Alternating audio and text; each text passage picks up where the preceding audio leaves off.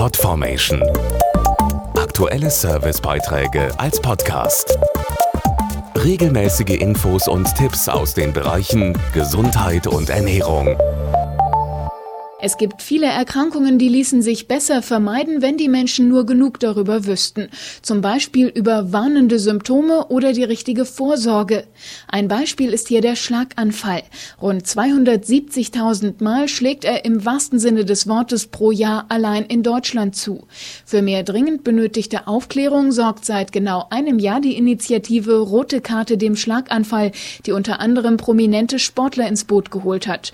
Mein Kollege Andreas Suckel berichtet. Kooperationspartner sind die Stiftung Deutsche Schlaganfallhilfe, die Deutsche Sporthochschule und Initiator Bayer Healthcare Deutschland. Durch Infomaterial und Veranstaltungen wird seit einem Jahr aufgeklärt. Dazu Anke Feller, Moderatorin und ehemalige Welt- und Europameisterin. Wir haben bundesweit Veranstaltungen durchgeführt, in denen zum einen Ärzte da waren, die sehr fundiert aufgeklärt haben, was sind Risikofaktoren, bis hin zu einem Bewegungsprogramm, was wir auch gemeinsam mit den Menschen, die vor Ort waren, durchgeführt haben. Als häufige Risikofaktoren beim Schlaganfall gelten Bluthochdruck, Rauchen, Diabetes sowie das sogenannte Vorhofflimmern, wie der Neurologe Professor Roland Feldkamp erklärt. Beim Vorhofflimmern entsteht häufig ein Blutgerinnsel im linken Herzvorhof und dieses Blutgerinnsel kann sich lösen und dann in ein Gehirngefäß schießen und dieses verschließen.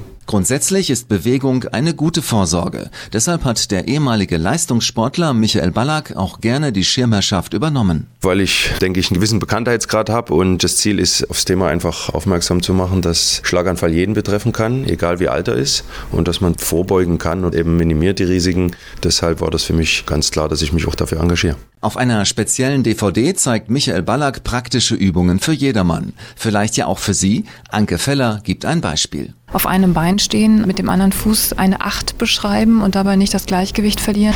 Das sind so beispielhafte Übungen, die ganz wichtig sind für die Koordination und auch für die Verschaltung im Gehirn.